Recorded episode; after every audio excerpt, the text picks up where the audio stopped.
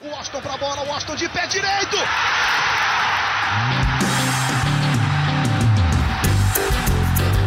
Está entrando no ar o podcast. Sabe de quem?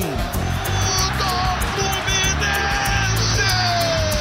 Do Flusão, do tricolor das Laranjeiras. É o GE Fluminense.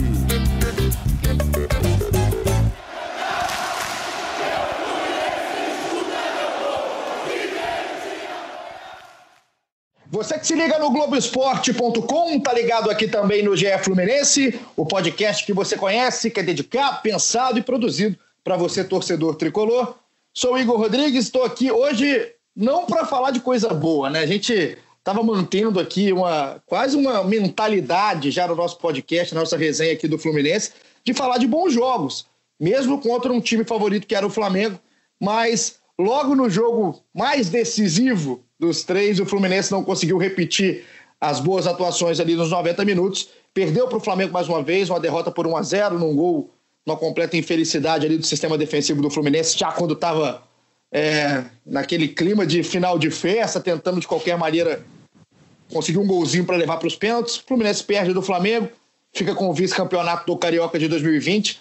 E a gente vem aqui discutir não só o resultado, não só ali como é que terminou o campeonato, mas o que, que o Fluminense fez de errado nesse final, depois de dar esperança para o torcedor, e o que, que ficou faltando aí para a equipe conseguir alguma coisa? E claro, o que, que vai ser o futuro desse time, que agora tem pelo menos 20 dias aí até o início do Brasileirão. Para isso, já que é tanta coisa, já que é um momento decisivo, já que a gente vai ficar sem futebol por um tempinho, eu vim com um time completo hoje aqui do Globoesporte.com. Acho que é a primeira vez que a gente grava com um time completo, os três setoristas do Fluminense aqui da casa.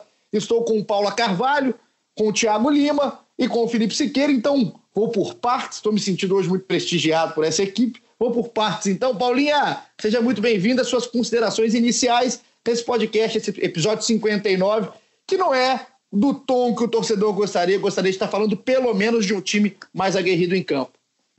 Tudo bem, Paulinho, Noel, Siqueira, amigos que nos acompanham. Eu vou acabar roubando aí aspas do Siqueira, porque eu achei a análise dele pro Globoesporte.com muito boa e o título resume bem, assim. Acho que o Fluminense, dos últimos dos dois primeiros jogos contra o Flamengo, criou expectativas no torcedor e ontem frustrou elas. Né? A gente esperava talvez o jogo de ontem na quarta, na decisão da Taça Rio e esperava outro Fluminense depois do que a gente viu na decisão da Taça Rio, no primeiro jogo da final do Carioca, mas ontem eu achei, até resumindo assim para ser breve, dar, passar a bola para os companheiros, o Fluminense decepcionou os torcedores assim em campo, principalmente depois do que a gente viu nesses dois jogos anteriores aí contra o Flamengo. Perfeito, Paulinho, a gente vai ter tempo para falar aqui até mais sobre isso. Realmente, decepção é uma boa palavra, muito pela esperança criada pelo próprio time. Eu tenho uma mania, já para apresentar aqui o Felipe Siqueira, de toda vez, todo dia que eu acordo de manhã, hoje eu acordei na madrugada para também gravar ao lado do Flamengo dos podcasts, mas eu tenho uma mania de sempre ler todas as gavetas, é que são as matérias que entram pela manhã no Globoesporte.com. E hoje eu fiz questão de não ler a análise do Felipe Siqueira, que ontem estava no Maracanã. Digo por quê? Porque eu quero me surpreender com o Felipe Siqueira aqui. Então eu vou deixar para ler, ler a análise logo após a gravação do podcast. Quero que Siqueira também chegue mais, tapete, tapete grenai verde aberto e que você dê as suas considerações iniciais. Querinha? Fala Paulinho, fala Paulinha, fala Noel, já apresentando aí o nosso terceiro participante. É, é isso, né? O Fluminense, é, no início, antes desses confrontos, a maioria das pessoas não esperava nem que o Fluminense fosse levar os confrontos para as finais do estadual. O Fluminense conseguiu, né, surpreendeu, conseguiu ganhar a Taça Rio. E aí, depois daquele primeiro jogo, criou-se uma expectativa grande de que o Fluminense poderia, pelo menos, é, até dar uma esperança ali de, de vencer, levar os pênaltis e conquistar um título improvável ali, né? Só que o que se viu é, ontem foi um time que pareceu sentir esse desgaste físico dessa maratona de jogos e que não conseguiu nem chegar perto do, do, do time do primeiro jogo e ficou esse gostinho ruim na to, da torcida, né? Porque justamente pela, pelo que a Paulinha falou, né? As expectativas foram criadas ali e acabaram não, não se correspondendo. Mas, assim, levar o time levar ah, passou, passou a moto aí, Siqueira? Cara, não foi aqui não, foi em outro Acho lugar. Acho que foi aqui, hein? Ah, é, a moto, a moto da Paula, é o delivery. Paulinha mora na, na, no, na beira da rodovia aí. A beira é, da Dutra. Chegou meu almoço, mas, mas concluindo. Acho que foi o Egídio que tava indo pegar o Gabigol. Deve ter sido isso. Deve ter sido isso. Concluindo, é. O Fluminense levar o terceiro jogo assim. É, três jogos com placares equilibrados, apesar de não ter vencido nenhum dos três, foi até certo ponto surpreendente da expectativa inicial. Ali. Né? É isso, Siqueira, que já apresentou o nosso Noel, Thiago Lima, terceiro elemento dos setoristas aqui do Fluminense. Noelzinho, como é que fica a sua percepção aí, né? Sua consideração inicial também, uma percepção do que o Siqueira colocou muito bem, que é uma final que para muita gente nem aconteceria, aconteceu, não teve massacre do Flamengo, como muitos pintaram também que teria no jogo de volta, que o Flamengo jogaria, entre aspas, sério na decisão aí do estadual, como não foi na Taça Rio, que eu acho uma grande besteira. Mas como é que ficou a sua percepção desse último ato, que foi esse jogo de ontem, na quarta-feira, no Maracanã? Fala, Igor, nosso Porchá, tudo bem? Fala aí, Felipe, fala, Paulinha. É... Cara, eu, eu, vou até ser breve aqui, sucinto nesse primeiro comentário. Eu assino embaixo tudo que, que a Paulinha e o Siqueira falaram. É, a análise do Siqueira hoje é realmente muito boa, é isso mesmo. O Fluminense criou uma expectativa. Os torcedores estavam otimistas, mesmo com a derrota no primeiro jogo, cara. Tinha muito torcedor otimista. É, muitos brincando, ah, hoje o Egito falou que o Gabigol não vai passar dele, né? Enfim. o... Mas assim, eu queria destacar também, o saldo, o saldo final foi positivo. Do, do, dos três jogos, né? O Fluminense teve, tirou mais prós do que contra. É, mas o jogo ontem foi muito ruim, muito ruim. Eu acho que não só pelo lado do Fluminense, eu acho que foi ruim também pelo lado do Flamengo. E eu coloco isso muito na conta da Ferdi, cara. Qual a necessidade de você fazer dois jogos finais de campeonato em quatro dias, sabe? Você podia botar, esticar esse jogo para o outro final de semana que é livre, um final de semana livre. Ia ser muito melhor para o espetáculo, dois times mais inteiros, sabe? Os dois times ontem pesados e foi um jogo horroroso. O 0 a 0 no final ia fechar, assim, uma imagem que, que foi esse Covidão 2020, sabe? Mas foi o uma imagem isso... que uma, imagem, né, Noel, que merecia, sinceramente, merecia ser fechada do jeito que estava sendo. Acho que o gol do uhum. Vitinho não muda também essa imagem, não. Até, até pelo gol que foi, do modo que foi o gol, um gol totalmente num lance fortuito, enfim. Mas é, é, o Noel começou aí no seu comentário é, ácido, foi dentro. Ácido. Aí e acho e, e faço dele as, as, minhas palavras também, porque é, é no mínimo incompreensível é, esse jogo ser feito num espaço de tempo tão curto, já que a gente vai ter agora 20 dias até o brasileiro. Teve a pressa inacreditável para voltar ao futebol só no Rio de Janeiro e agora vai ficar sentado esperando enquanto teve uma final pobre tecnicamente e agora todo mundo vai jogar enquanto o Flamengo, o Fluminense, o Botafogo, o Vasco e todo mundo espera. Então, a, a, esse foi o panorama aqui, o que vai ser discutido hoje. E a gente vai começar falando, claro, do primeiro tempo. Para você que está ligado aqui no globesport.com.br podcast, no Spotify, todos os aplicativos que a gente coloca na plataforma, que eu já nem sei mais quais são. É, eu queria começar pela escalação. É, acho que o Odair vai ser um personagem do nosso podcast. A gente não combinou nada tão certo. Nosso roteiro é sempre muito mais no feeling mas é porque o Odair acaba virando um protagonista. Se foi bem nos outros jogos, até na questão da montagem, da postura, da vibração do time em campo, talvez tenha sido o pior jogo até do Odair, com substituições, com percepções de jogo em campo, porque a escalação não teve tanta surpresa, surpresa alguma. Entrou em campo com Muriel, Gilberto, Matheus Ferraz, a volta do Nino e o Egídio, Hudson Dodge, Iago Felipe, Nenê, Vanilson e Marcos Paulo, o time que todo mundo já conhecia e já esperava. Mas é um primeiro tempo, Sequeira, que eu, pelo menos assim, na minha visão, que estava vendo o jogo de casa pela televisão, era um jogo que o Flamengo estava respeitando mais o Fluminense, até defensivamente. O Flamengo se postou mais defensivo e ficou mais com a bola. E o Fluminense fechadão naquela tentativa de contra-ataque. Um roteiro que não fugia muito do que vinha acontecendo. Pois é, mas uh, como o Fluminense que precisava do resultado, né? A gente imaginava também uma postura mais agressiva do Fluminense. E o que se viu foi um Flamengo, um Flamengo melhor, né, do que os outros dois jogos. É, precisamos ressaltar isso também. Mas um Fluminense que não estava conseguindo é, se impor é, no, no, campo ofensivo, não estava conseguindo é, espaços. Não sei se era porque o Flamengo estava impedindo isso ou porque o Fluminense também estava tentando se poupar um pouco, porque sabia que a perna ia cansar no segundo tempo, então estava tentando levar o jogo ali para num placar ali 0 a 0 e tal para o segundo tempo. Mas é, a questão é que o Fluminense criou muito pouco, o Flamengo teve mais volume de jogo no primeiro tempo, apesar de as melhores chances até terem sido do Fluminense, né? O Fluminense, Cara, é... apesar de ter chegado só duas, três vezes, subido duas, três vezes o ataque, conseguiu ter chances claras até. Em termos de volume de jogo, o Flamengo teve o controle do primeiro tempo, teve mais domínio.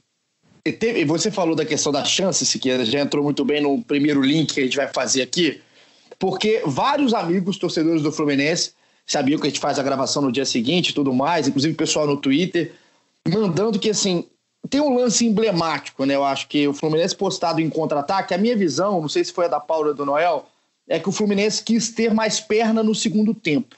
Coisa que talvez tenha perdido no jogo, no primeiro jogo da final, até um pouquinho na Taça Rio também, que o Flamengo conseguiu empatar mais pro fim do jogo. Então o Fluminense quis dosar no primeiro tempo para tentar amassar no segundo, mais ou menos o roteiro que tenha feito no primeiro jogo. Só que o lance do Evanilson, da bola que o Evanilson recebe e dá para o Marcos Paulo, eu acho que é, é, talvez seja o lance crucial do Fluminense dentro do jogo. Coisa que a gente tinha falado já na, na, na partida de ida, que o Fluminense não pode perder chance. É difícil criar chance contra o Flamengo, principalmente quando o Flamengo joga melhor do que jogou no jogo de ida. A chance que o Marcos Paulo perde num passo do Evanilson, ele sozinho, e ele recua para o Diego Alves. Hum, Paulo, não sei como é que você viu o lance, vários torcedores pedindo para a gente comentar esse lance, foi falta de perna mesmo com 38 minutos de jogo, se realmente ele errou a finalização, se ele errou o modo da finalização. Como é que você viu aquele lance especificamente? Eu acho que era isso, né? Aquela bola não poderia perder, e se eu não me engano, tinha sido logo depois de uma boa chegada do Flamengo, que eu não confesso que eu não consigo lembrar quem, quem finalizou rasteiro. O Muriel fez uma defesa boa, mas foi até fácil defesa, enfim, o Fluminense consegue sair em contra-ataque logo depois, e o Marcos Paulo perde aquela oportunidade que, na minha visão, o Evanilson fez tudo perfeito dentro do que ele podia ali, né? A bola do Léo. Pereira, né? Bola do Léo Pereira no ataque do Flamengo, no lance praticamente seguinte, exato.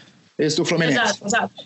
Léo Pereira, isso mesmo. E não cai na perna boa do Marcos Paulo, assim, não tentando inocentá-lo, assim, eu acho que isso foi um, uma questão. Acho que não dá para perder de fato. Inclusive, lembro de outro, lembro até pegando um jogo mais antigo da, na, aqui na memória, até antes da paralisação, que foi aquela partida contra o Figueirense, que o Fluminense acabou sendo derrotado por 1 a 0 que o Marcos Paulo também tem uma, acho que ele recebe a bola do Nenê, fica cara a cara com o goleiro e também dá esse recuo, assim, sabe, é, de bola. Eu acho que falta ali uma não sei se personalidade, o que, que é, mas assim, dele começar a converter essas chances, principalmente nesses jogos tão importantes. Eu acho o Marcos Paulo excelente jogador, sei da, da idade dele, enfim, tem muito a amadurecer ainda, e ele, ele tá precisando meio que quando ele é testado, acho que ainda falta, assim, ele tem cinco gols no ano, é o, depois do Nenê Evanilson é o que mais fez gols na temporada, tem muita qualidade, e assim, o Fluminense, até por questões assim de ter que usar muito os, os, meninos, né? Ele acaba colocando os garotos em situações assim difíceis, digamos assim, apesar de mesclar com a idade de Nenê, Hudson,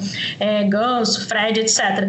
E é, talvez esteja na hora dele corresponder principalmente nesses momentos, digamos assim, porque ali foi um lance assim, era um lance crucial, o Fluminense perdeu oportunidades no primeiro jogo, se a gente for pensar em chances, se a gente levar em conta as chances perdidas, por exemplo, pelo Iago no primeiro jogo da final, essas chances perdidas pelo Marcos Paulo, é, o resultado final poderia ter sido muito diferente, talvez não, mas poderia ter sido.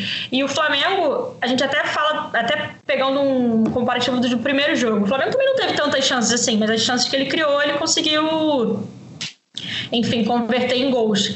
Então esse ficou, ficou foi frustrante ali realmente de fato para o torcedor. E até só completando rapidinho o que eu falei do início de decepção é muito pelo que o Fluminense mesmo criou nos torcedores. Eu não acho que os resultados, enfim, o Fluminense com menos tempo de preparo perder para o Flamengo uma decisão de campeonato carioca, o Flamengo se preparando com um mês é, a mais e tendo muito decepção, nem pensar, mas assim, depois do que a gente viu, ontem foi, eu achei um pouco decepcionante, assim, e acho que muito por isso que até que o Noel levantou, né? Porque se a gente vai ter 20 dias pro brasileiro, porque esses jogos não foram mais espaçados, talvez a partida de ontem que foi melancólica, assim, foi chata, digamos assim, poderia ter sido bem diferente, sabe?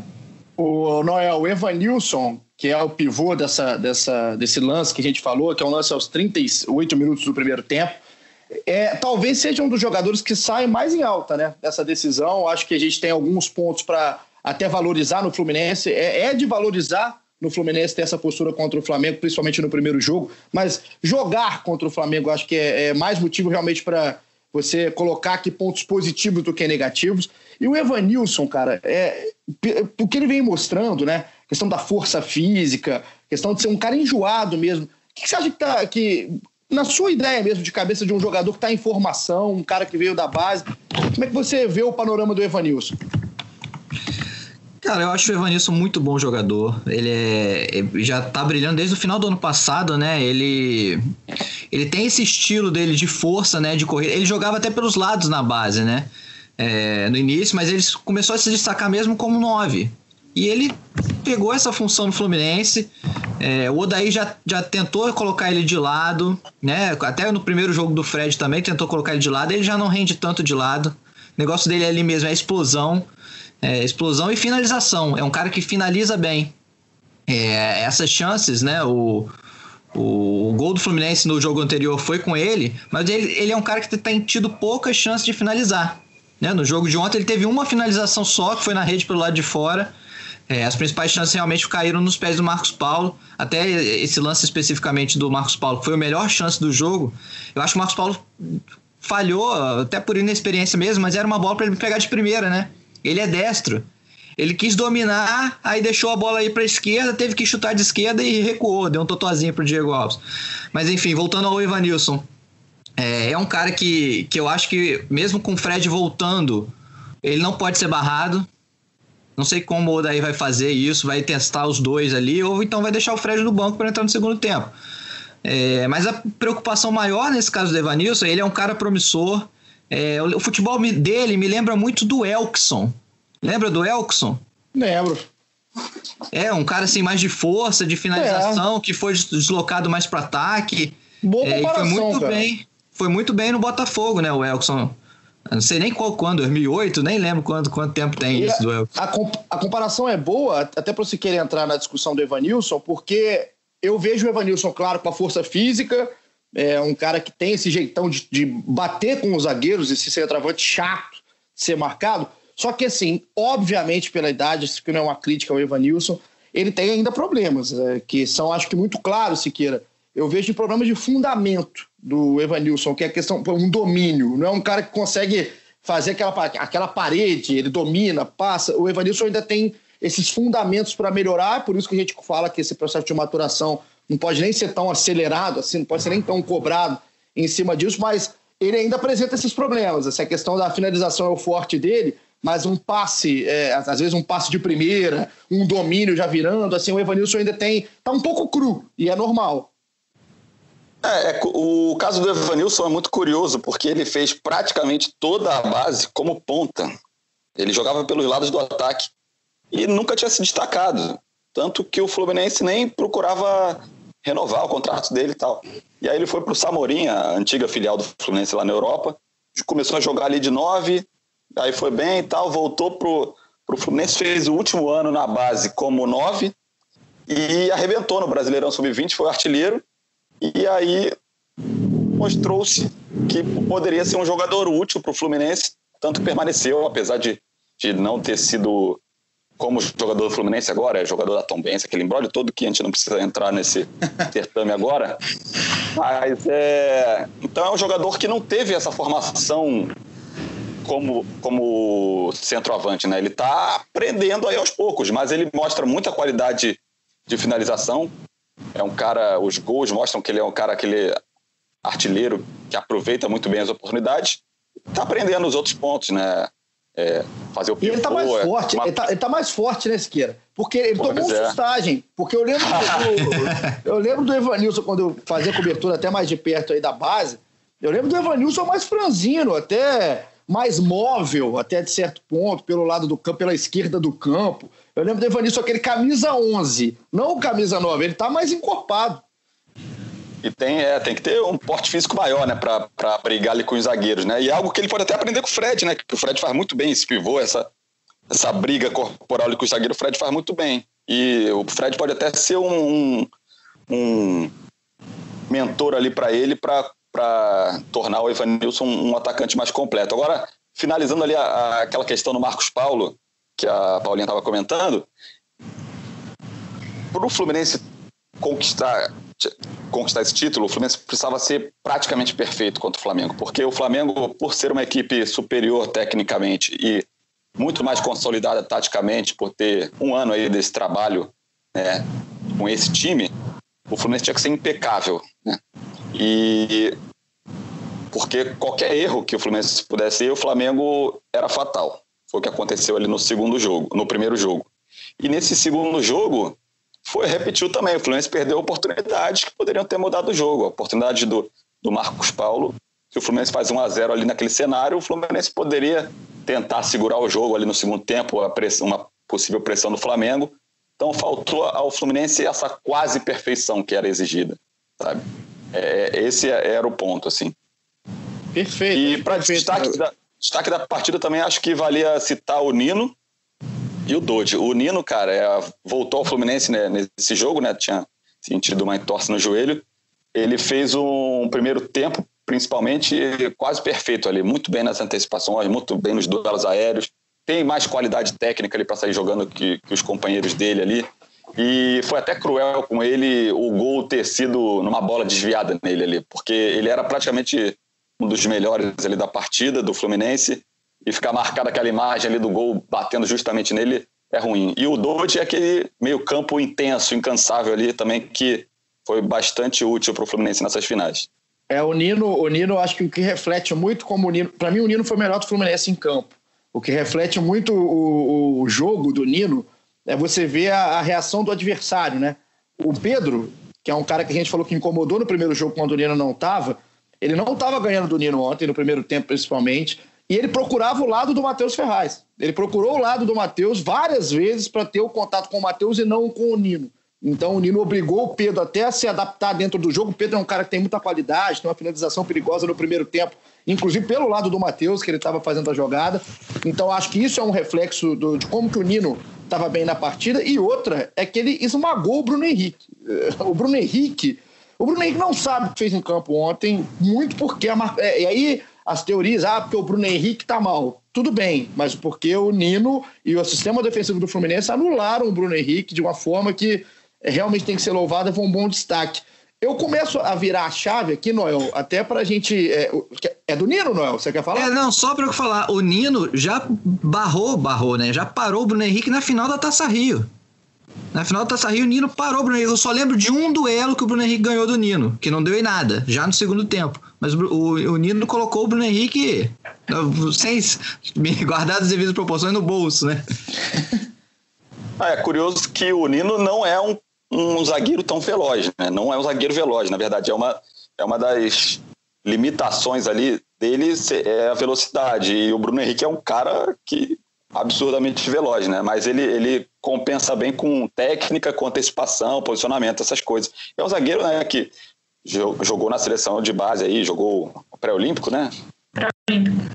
Isso. Isso, isso. Então é um, é um, cara assim que tem um potencial muito grande, é muito novo ainda, uma aquisição do Fluminense, né, junto ao Criciúma, e que pode trazer um, um retorno tanto técnico quanto financeiro para o Fluminense. Foi uma boa aposta do Fluminense.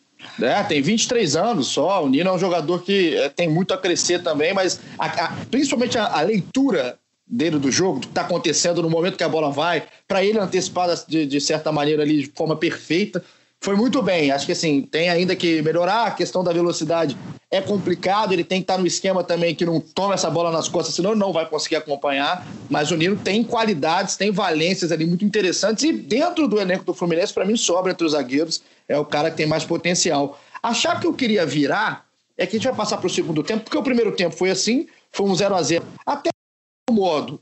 É, eu estava eu tava interessado no jogo ainda no primeiro tempo. Agora, a chave vira completamente no segundo tempo, que é, para mim, é o pior tempo desses três jogos que eu vi do Fluminense e Flamengo, nessa, nessa sequência, né? Do jogo da final da Taça Rio, do jogo de domingo e também desse jogo de quarto. O segundo tempo é horrível tecnicamente. E eu não sei se eu fui com uma expectativa muito alta, Paulinha, do Fluminense no segundo tempo. Porque como eu entendi que o Odair queria poupar um pouco o fôlego no primeiro tempo, eu achei que a postura do Fluminense ia meio que se espelhar no que fez no jogo de ida. Mas é um Fluminense que ali, para mim, ficou claro como que esse time, é, o elenco né, do Fluminense, é mal montado. Como que o elenco, às vezes, tem peças em número de peças e até algum outro jogador que você possa achar que vai entrar, que pode mudar a cara de um jogo, mas como que as peças, às vezes, não fazem o que o treinador precisa. Não tem uma peça de meio campo, por exemplo, que seja confiável. Entrar o Ganso ou entrar o Siqueira hoje no jogo, dá no mesmo. É, tá, tá, tá nisso. E o Siqueira é um grande jogador, mas o, o, é, o, Ganso, o Ganso, infelizmente, virou o tipo de jogador. Pior que eu não que, sou, é, longe de ser um grande jogador. O, o, o, o Ganso. Eu, eu canso rápido. É, você tá igual o Ganso, então, porque o, o, o Ganso virou. É, a, gente tá, a gente fala do Ganso desse jeito hoje, é, é, a gente fala brincando, mas é triste. O Ganso, você tem o Ganso no, ban no banco, você acha que ele vai ser um meio-campo que vai entrar no segundo tempo, ele não vai entrar, não vai fazer nada. Então eu queria colocar aqui essa virada de chave aí da segunda etapa com as substituições do Odair já em pauta para todo mundo ficar ligado e lembrar. Entraram o Michel Araújo no lugar do Gilberto, isso por lesão, o Gilberto sentiu, saiu chorando, inclusive. Isso aos 16 minutos de jogo, também entrou no mesmo tempo o Pacheco na vaga do Marcos Paulo, que é outro porém no Marcos Paulo. Fisicamente é um jogador que não consegue jogar 90 minutos, nem 60. Cai muito o ritmo do Marcos Paulo e aí saiu para a entrada do Pacheco. Aos 27, para mim, o Odair mata o Fluminense. Ele tira o Evanilson, entra o Ganso. E aí tira o Iago e entra o Caio Paulista e aí, aos 39 minutos, é, ele ressuscita o Felipe Cardoso, que não jogava desde fevereiro, na vaga do Dodi. Então, esse foi o panorama do Odair num segundo tempo que nada deu certo pro Fluminense, Paula. É, exatamente. O iníciozinho do segundo tempo, eu acho que eu tava com a, até com essa expectativa também parecida com a sua, Paulinho, que o Fluminense estava se resguardando para tentar, enfim, espetar mais o Flamengo no segundo tempo, até porque precisava do gol. É, aí o iníciozinho, o Fluminense consegue conter mais as ações do Flamengo em relação ao primeiro tempo, só que não cria nada. O jogo fica bem horrível ali no meio de campo, ninguém criando nada, o perde-ganha danado, assim, com muitas faltas cometidas para parar jogadas, enfim.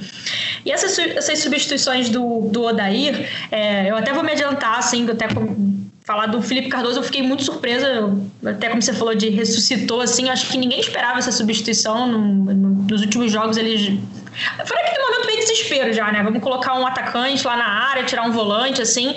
Mas eu a bola nem chegava lá, acho não fez o menor sentido, assim. Talvez estava esperando uma bola parada ou, enfim, uma falta ali para o Nenê cobrar, um escanteio. Mas era difícil, de fato, disso acontecer. E eu acho que perdeu um meio de campo, apesar do, do já estar tá cansado nessa, nessa situação de jogo, que, sei lá, poderia ser uma, uma tentativa de puxar algum tipo de contra-ataque. Eu não faria. É, a gente vai acabar, acho que, batendo no mesma tecla que a gente falou no podcast, no último podcast, que é sobre o Caio Paulista. Acho que é mais um jogo que, infelizmente, ele não acertou nada. É, achei ele muito, é, não sei se é ansioso, mas ele comete muitas faltas, assim, todas as, as bolas que ele vai disputar com o zagueiro, com o adversário, ele comete falta, é, não tem um, um, um, domínio bom, ontem nem chegou a finalizar, mas assim, também não tem esse poderio de finalização, não toa ainda nem fez gols, é, se eu não me engano, como, como jogador profissional, apesar de ser um jogador novo. O Pacheco é um cara que acho que ainda tem oscilado, assim, ele entrou bem em alguns jogos, entrou bem naquele Fla-Flu 3 a 2 da semifinal da Taça Guanabara, Guanabara, entrou bem contra o Vasco quando ele fez o gol no último jogo antes da paralisação. Mas eu confesso que, assim, nesses três jogos que ele fez substituições certeiras do segundo tempo ali do Odair, eu não achei que ele foi tão bem em nenhum jogo, assim. Né? Ele sempre caiu um pouco o nível em relação da pessoa que ele substituiu, assim. E na maioria das vezes, o primeiro jogo foi o Evanilson, se eu não me engano, mas os outros dois foram o Marcos Paulo. Marcos Paulo no primeiro jogo da final estava muito bem, inclusive quando saiu. Ontem teve essa questão, achei ele um pouco pior, teve aqueles gols que ele perdeu e a questão de perna, que eu acho que ele realmente não, não aguentava mais, assim. É, a saída do Gilberto de fato é forçada e perde um pouco velocidade, porque o Hudson é deslocado para lateral. O Hudson não é um cara rápido, nem o Michel Araújo. Então, e também não achei que o Michel Araújo entrou bem. Eu até queria ver algum dia o Michel Araújo começar a partida Fluminense, sempre que ele entra, ele não corresponde tão bem. Ele até entrou bem no último no Fla-Flu de domingo, assim, mas eu acredito que ele treine bem, porque ele é uma opção quase certeira do Dair, mas ainda, ainda não vi muita coisa, assim, do, do Michel Araújo, salvo exceção de domingo, sabe? Então eu foi o que você falou. Paula, se o Michel Araújo... Não, se o Michel Araújo, até pro Noel também falar, nessa questão do Michel, Eu não sei se o Michel é uma boa opção ou se é a opção que tem. É o que me, me eu fico assim é. pensando se, se ele não tem mais minutos porque realmente não é um cara que ainda mostrou no treinamento. Enfim, eu acho, eu, eu conversando, inclusive com várias pessoas depois do jogo, eu gosto sempre de rever o jogo, Noel. E para mim ficou claro como que esse elenco do Fluminense é, é escasso, é mais claro ainda, assim. Às vezes você tem as peças, mas você não tem as peças que você precisa. Então, a gente colocar tudo nas costas do Odair também não dá. Acho que o Odair tem uma grande parte de contribuição. Eu queria até saber de você a questão do Ganso, aí da entrada do Ganso, que eu falei que o Odair matou o time. Se eu estou sendo muito duro, estou sendo muito pesado, porque eu acho que ele, ele acaba com o Fluminense, ele, o Fluminense perde o meio-campo, vira só um time que tem uma transição de defesa direta com ligação para o ataque. E aí a entrada, é, a cereja do bolo é a entrada do Felipe Cardoso, enfim. Até essa visão do Michel, se o Michel merece sim mais minutos ou não, porque a Paula bem levantou, e se essa entrada do Ganso, não só por ser o Ganso, tá? Mas pelo modo que está o Ganso hoje, se isso realmente pode ter matado o time logo no lugar do Evanilson.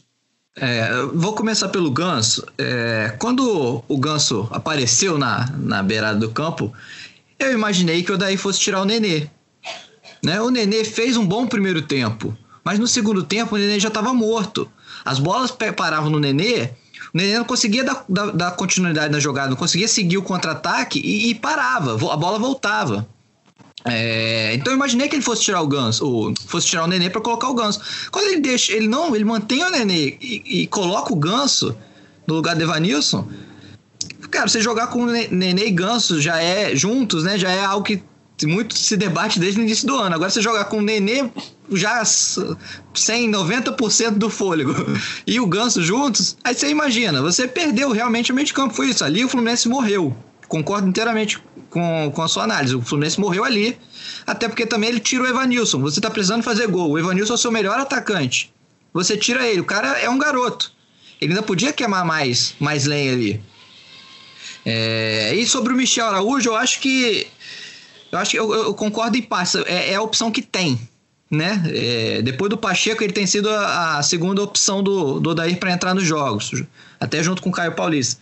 Mas o Michel Araújo até agora não fez nada que provasse, que comprove que ele mereça mais oportunidades. Até que também concordo com a Paulinha, queria ver um jogo dele desde o início, ele ainda não teve nenhuma chance de titular.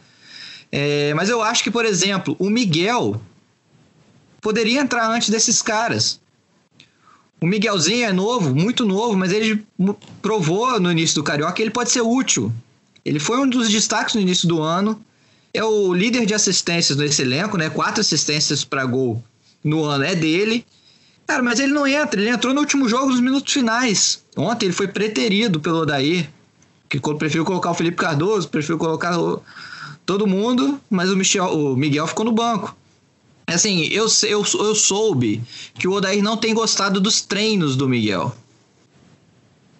Mas aí treino é treino, jogo é jogo, né? Se você vai colocar um Messi que tá treinando mal na hora do jogo, é, tem que escolher, eu queria, né? Eu queria ver, Siqueira, é, quando o Noel traz isso, que isso que é legal a gente falar com setoristas que estão aí vivendo o clube. Dia a dia, porque né? o dia a dia, como diz o nosso Cauê Rademarca, que saudade do Cauê, é, isso aí me traz assim uma coisa assim, tudo bem, pode é, é justo, às vezes o cara não tá gostando do treino, como é que tá treinando o Miguel aí no caso, que é o cara aqui da vez, mas eu queria assistir ao treino do Caio Paulista, eu queria, para entender se o Odair tá gostando do treino.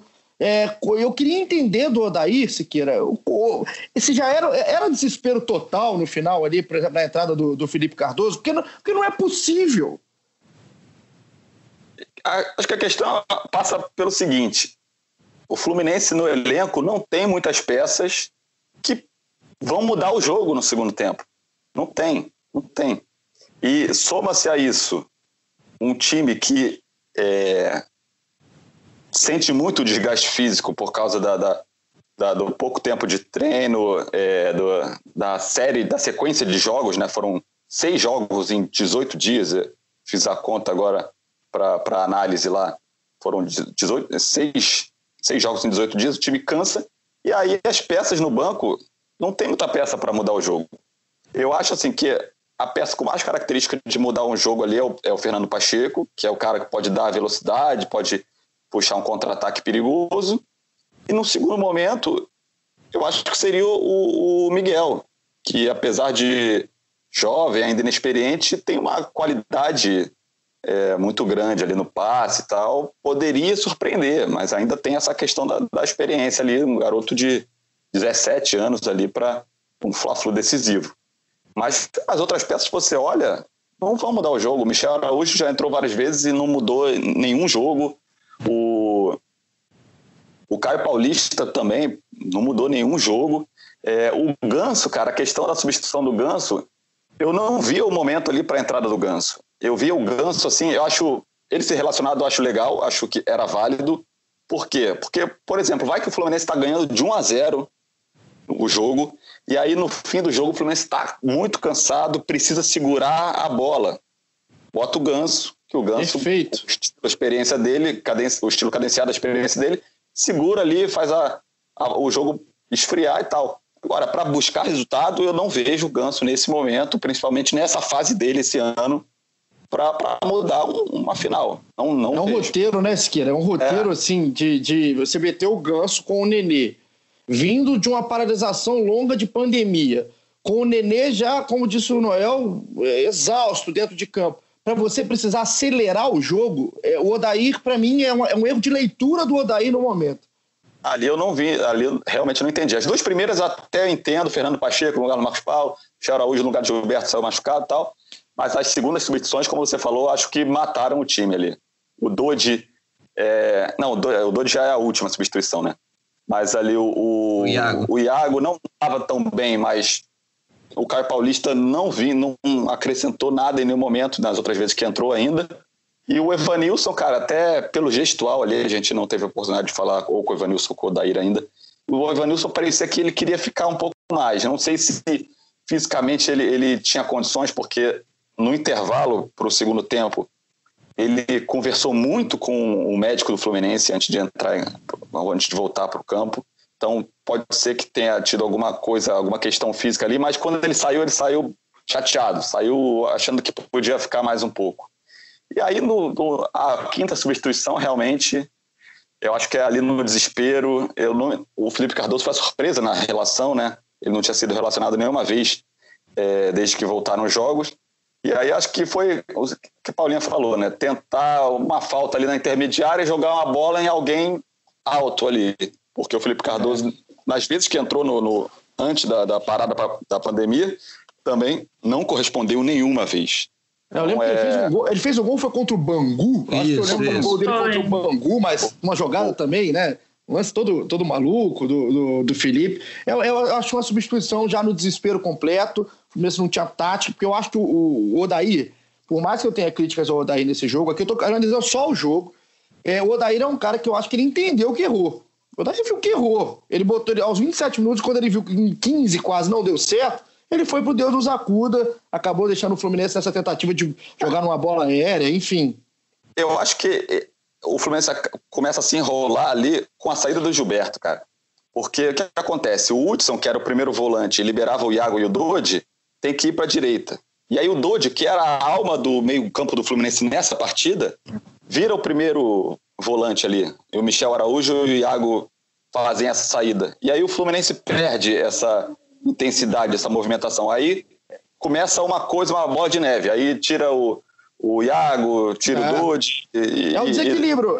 É o desequilíbrio do elenco, né? É o desequilíbrio do elenco, porque você perde o Gilberto, você não tem um lateral direito no banco. Aí você tira o seu principal volante para fazer a função. Então você perde, além do seu lateral direito, você perde o seu volante.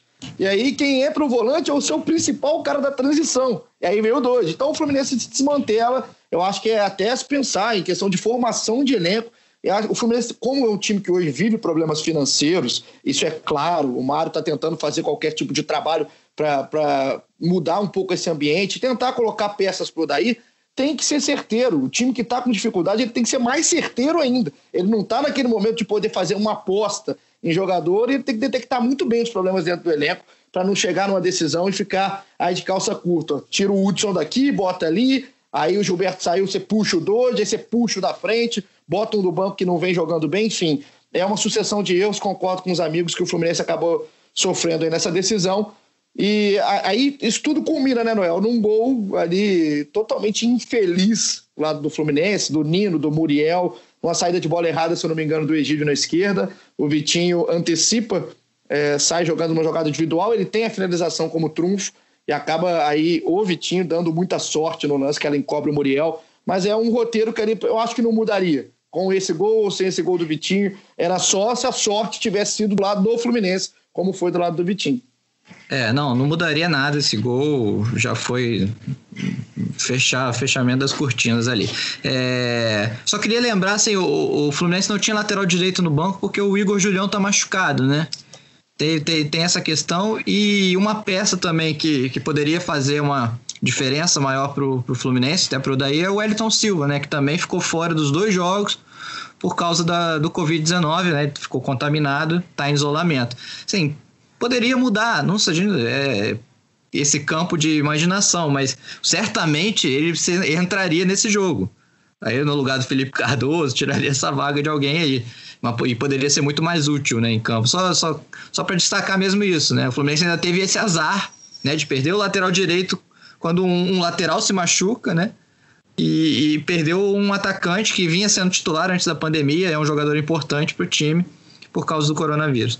É, concordo. É, também é tudo que envolve o cenário inteiro e uma coisa que a gente não pode esquecer, a gente está falando tudo que a gente está falando, não só nesse episódio, no anterior também, na Taça Rio, acontece depois de uma pandemia, que o time teve pouco tempo de treinamento, então a nossa cobrança é em cima de um futebol, mas a gente não pode deixar isso também descolado da realidade, que a realidade do futebol do Fluminense hoje é essa, é um time que já tem dificuldades, se 100% fisicamente, quando ainda com problemas, inclusive esses problemas de lesão, problemas do Covid do Wellington, a coisa ainda piora, mas eu acho que somado a isso tudo, que a gente não pode. Se tem tanto problema, não entra em campo. Entrou em campo, está sujeito à crítica, e o Odair, é, para mim, na minha visão, teve a pior atuação dele nessa, nessa sequência de três jogos, principalmente nessas substituições aos 27 minutos do segundo tempo, quando puxou todo mundo de lado, umas por obrigação, outras porque não tinha quem colocar. Agora, Retalhou o time, né? Retalhou completo, não é? Para a gente fazer aqui a nossa parte final do nosso podcast, nosso episódio 59, vamos fazer aqui um exercício de futurologia também, né? E aproveitar para ver o que, que vai ser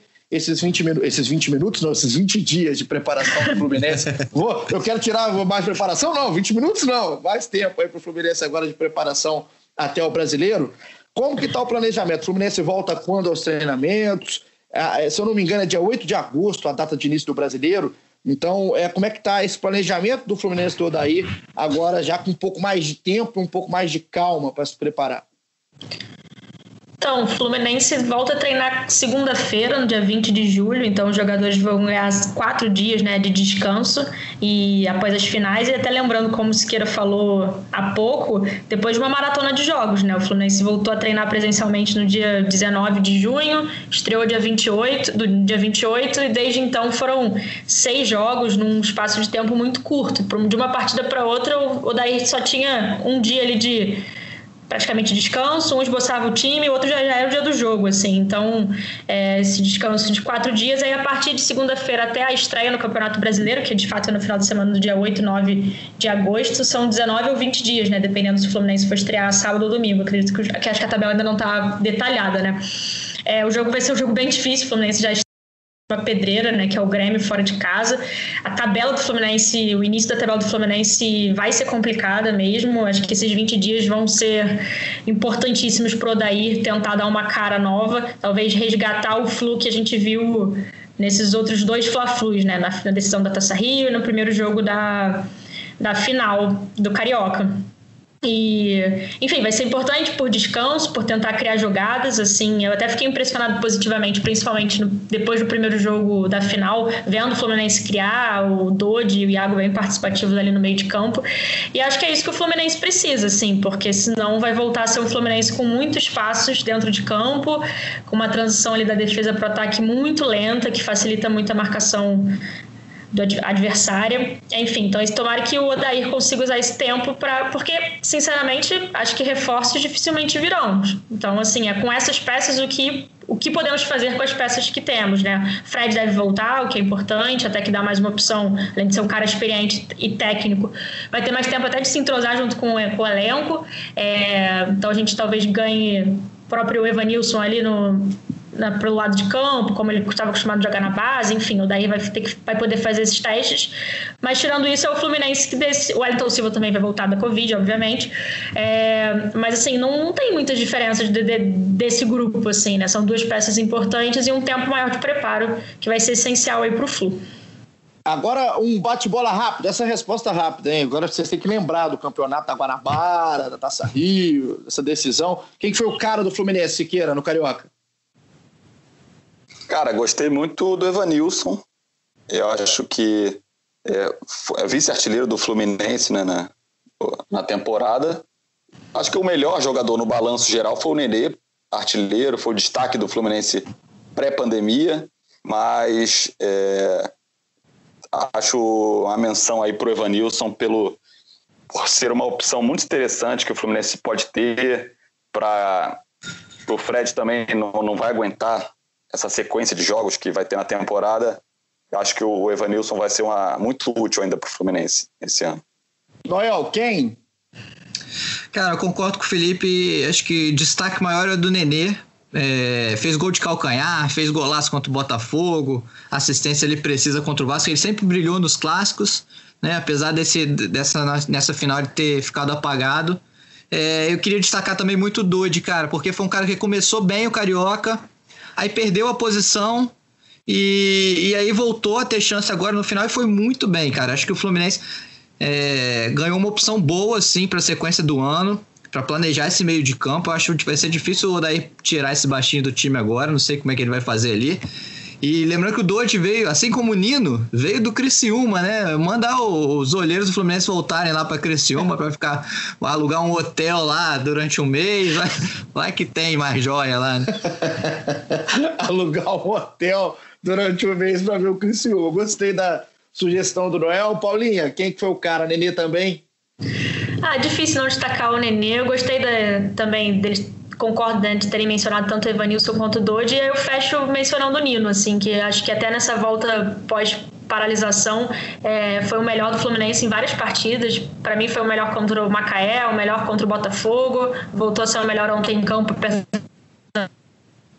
da infelicidade da bola ter e aí que chegou no assim, a evolução dele é muito muito grande assim muito notória. Então colocaria o Nino aí como um terceiro destaque mas acho difícil não citar o Nenê como principal sabe? É vou, vou fechar os destaques aqui antes da gente partir para as considerações finais com um balanço para o Brasileirão. É, o Nenê é claro acho que não tem como fugir já falaram tudo. Eu vou colocar um quarto nome então com a estrelinha aí do lado já que eu acho que o Fluminense sai fortalecido desse carioca, inclusive em postura e com opções para serem trabalhadas, pelo menos. O Hudson, acho que o Hudson é, é um jogador que, dos que chegou, né, do pessoal do pessoal que chegou, é, o Hudson talvez seja o cara que mais com tranquilidade se adaptou. Assim, acho que o Hudson naquela até quando chegou era ele e o Henrique que faziam praticamente a mesma coisa, mas acho que o Hudson tá tá hoje, né? Não na carreira, mas hoje o Hudson tá acima. É um cara que tem eu entendo a contratação do, do, do Hudson, acho que principalmente é isso. Quando você monta um elenco, você tem que entender o cara que está chegando. E eu consigo entender a contratação do Hudson e ele consegue me explicar em campo o que ele está fazendo. É um cara importantíssimo aí pro Odair no sistema defensivo, um cara bom de apoio, pode fazer mais de uma função. Acho que o Hudson é esse polivalente que o Fluminense precisa atacar em mercado. Agora é difícil falar em mercado, mas atacar mais caras como o Hudson. Acho que o Hudson merece uma menção também. A gente parte aqui, se queira, nossa reta mais do que final, agora já realmente no finalzinho. É, nas considerações finais, já queria agradecer a todo mundo que ficou com a gente até agora aqui no nosso episódio 59. É sempre um prazer falar com a torcida do Fluminense. Siqueira, como é que está esse balanço agora para o brasileiro? Porque, mal ou bem, é com isso que tem, como disse a Paula, né? assim que vai o Fluminense, e vai pegar time muito mais cascudo do que pegou no Carioca. Não estou falando aqui do Flamengo, mas adversários que são muito mais tarimbados do que os pequenos do Rio. Qual o balanço que você faz? Já agradecendo a sua participação e a gente está junto aí na semana que vem. O Fluminense é ainda uma incógnita né, para esse restante de temporada que só vai acabar no ano que vem. Né? É, o Fluminense tinha, vinha fazendo um bom campeonato carioca antes da paralisação e depois da paralisação viveu extremos, né? Porque se a gente for botar na, na ponta do lápis, o Fluminense não venceu depois da paralisação. O Fluminense perde para o Volta Redonda, empata em 0 a 0 com o Macaé, empata em 0 a 0 com o Botafogo, aí empata e ganha nos pênaltis do Flamengo na Taça Rio e perde os dois jogos da final. Então, a, até antes das finais com o Flamengo, era um Fluminense muito criticado. Temos que pontuar que o Fluminense demorou a voltar aos treinos, treinou apenas oito vezes para pegar uma sequência de, de seis jogos em 18 partidas, então a parte física ainda falta muito ainda. E aí o Fluminense, no, na, nesses dois primeiros confrontos, principalmente contra o Flamengo, mostra que pode sim ser competitivo contra equipes mais fortes tecnicamente, dá essa, essa sobrevida, essa esperança para o ano. Então, é, a gente ainda não sabe muito que, qual o Fluminense a gente vai ter, né? É, acho que o maior desafio é trabalhar a parte física nesse, nesses 20 dias aí para o brasileiro, porque a, o campeonato vai ser muito desgastante, vão ser jogos Nossa em sequência. Senhora, um atrás do outro. Né? é, até fevereiro do ano que vem. O Fluminense vai ter que saber lidar com isso, com esse elenco curto. E, e, o Odair trabalhar a parte tática, né? Porque acho que dessa trinca primeira de jogos ali contra Botafogo, Macaé e Volta Redonda, para a trinca de jogos do Flamengo, o Odair conseguiu encontrar um caminho ali diferente. Ele mexeu no meio de campo, ele mexeu no setor ofensivo, ele já conseguiu encontrar um caminho. Então, acho que é seguir esse caminho e tentar evoluir tanto na parte física quanto na parte tática para a gente poder ter um Fluminense que pelo menos não sofra sustos no brasileiro e quem sabe belisque aí uma alguns sonhos maiores ali na, na uma vaga na Libertadores, alguma coisa no, do tipo. É isso, Siqueira, tamo junto, muito obrigado aí pela sua participação, sempre um prazer falar contigo, assim como é com você, Noel, nosso Thiago Lima, queria fazer uma pergunta para fechar aí a sua, a sua participação nesse episódio. Se o Fluminense saísse hoje, né? Se saísse hoje esse time do Fluminense para começar a jogar o brasileiro, em 100% de condição física, vamos dizer assim, brigaria pelo quê esse time? Brigaria lá contra o rebaixamento? Brigaria ali só no meio da tabela? Dá para beliscar uma vaguinha de Libertadores? Cara, que você me passou a pergunta mais difícil, né? Não falei isso amigo. com a Paula. Muito não amigo. Com a Paula. Obrigada, Paulinho. Cara, não, com esse elenco atual, em condições físicas, eu acho que o Fluminense briga na primeira metade da tabela. Agora, você vai, vai ser, brigar por uma vaga na Libertadores, vai depender de quantas vagas, qual, qual, qual G vai ser o quê? G6, G7? É, daqui a pouco, daqui a pouco é G20, disso. né? Isso é. tá uma loucura, né, não? Daqui a pouco a gente, se a gente é. montar o combinado aqui do podcast, a gente briga. A gente briga. Mas eu acho que esse time, o Fluminense não, não acredito que vai brigar para não cair no brasileiro. Eu acho que o Fluminense criou, achou um sistema legal de jogo. O Odair tem duas formas, tem, tem essa forma com três volantes, que é até muito parecido com o que ele jogava no Inter. E tem a forma com dois volantes, com o Hudson Iago com o Nenê mais avançado, né? Porque nessa forma com três volantes o Nenê vira ponta, né? Eu acho que o Nenê perde um pouco da sua qualidade como ponta ali. Mas assim, são duas formas que o Odaí vai poder trabalhar no brasileiro. É, e, e, também não acredito em reforços, mas vai depender também muito de se o Fluminense vai conseguir manter esse elenco até o final, né? Porque a gente tem que lembrar que tem uma janela vindo aí e Evanilson e Marcos Paulo podem sair, né? O, o, Marcos Paulo é a bola da vez, né? Que a diretoria aposta de ganhar um, uma grana. Ele tem contrato só até o meio do ano que vem, então o Fluminense a chance que tem de vender, de conseguir uma grana com ele seria agora. O Evanilson é um cara que, que não pertence ao Fluminense, né? O Fluminense tem só uma porcentagem dele. Se chegar uma proposta muito boa, o Fluminense não vai ter nem como dizer não. Entendeu? Então vai, o futuro do Fluminense no brasileiro também vai depender muito disso, porque são dois dos garotos que são destaques do time. Depende 100% disso, eu diria, porque são peças ali cruciais desse, desse elenco todo aí. Obrigado também ao Noel pela participação, como sempre, muito boa aqui no nosso.